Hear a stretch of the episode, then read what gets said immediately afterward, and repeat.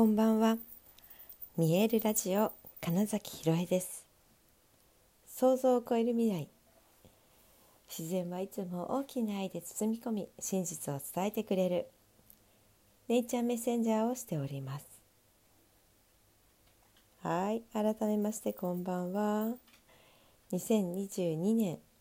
5月3日見えるラジオ始まりました。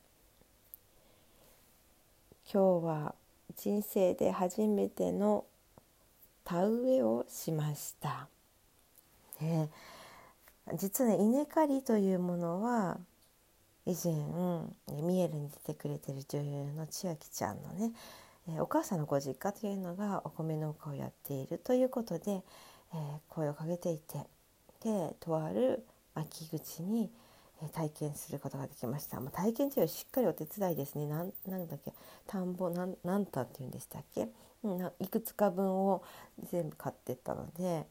えー、そうですね、うん、結構しっかりお手伝いしたっていうことがあったんです。でですが実は田植えって全く経験せずででそれがねだからいつかも知らないんですよ。というのも、えー、今はねだいぶお米も作られるようになりましたけど地元のその北海道では、まあ、特に札幌市内とかだとね田んぼってほぼなくってだからよく何でしたっけあの田んぼにあじ道から落ちるみたいな描写があるじゃないですか。それはだから、うんと、あくまでもなんだろう漫画とかの世界だったんですよね私にとっては。ですが、まあ、東京に出てきてえだんだんとあそっかまあでも東京でそんなに取り立てて田んぼがどんのじゃないですけれども新幹線に乗るようになったりとかするうちに、まあ、田んぼってなるわけですよ。でなんかね本当だってなるんですよね。すごい田んぼだっつって、えー、っとはしゃいでた時期結構ありました。っていうぐらい私にとって、えー、トウモロコシ畑は見たことあるけれども 田んぼというものはあんまり馴染みがないものだったんですね。でだから全然ほんと田植えの機会なんていうことがなくてじゃがいも掘りとかね例えばね そういうのは散々してますけれどもあのね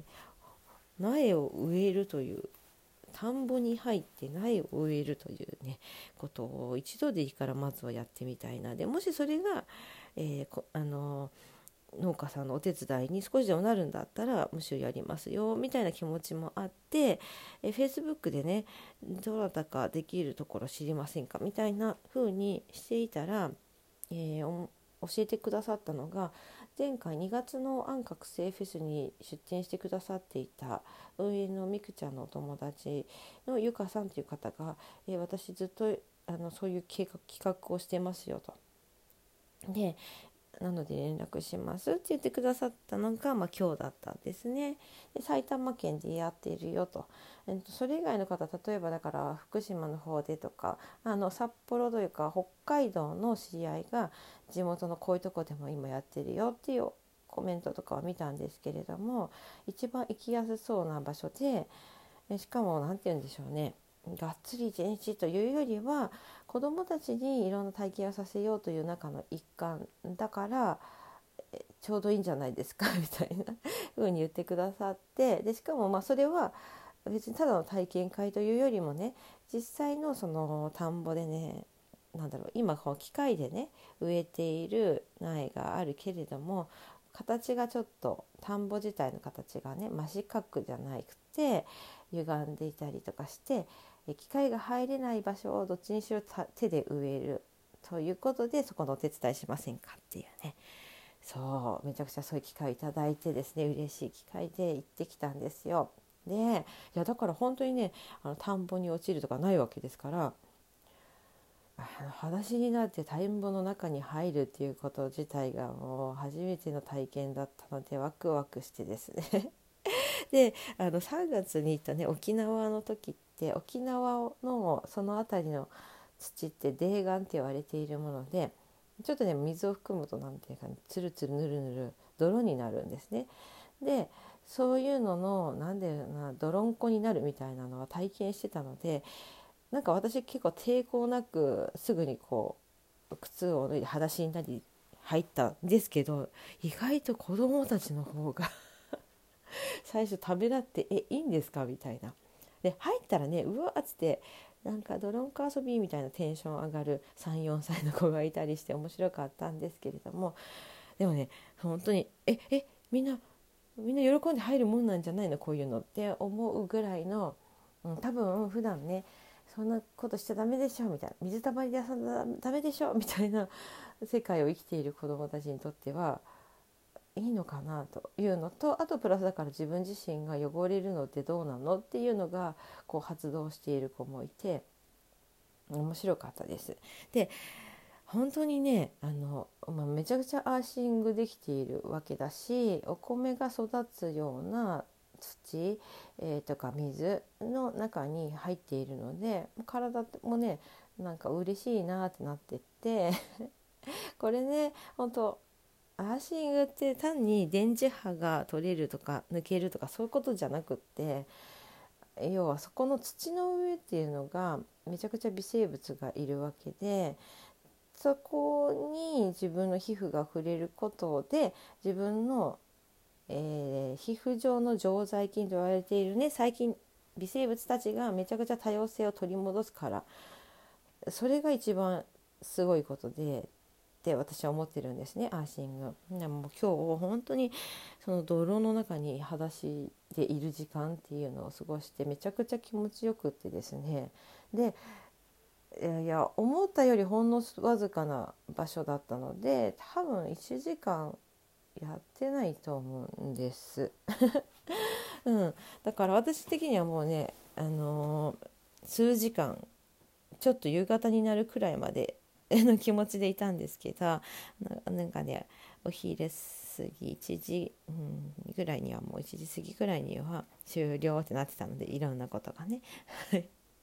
はい、でもでもそういう意味ではもうやり方は分かったから今度誰か、えー、本当に直で知っている人たちのお手伝いが必要だったらやりますよっていう気持ちになったのでまさに高校の、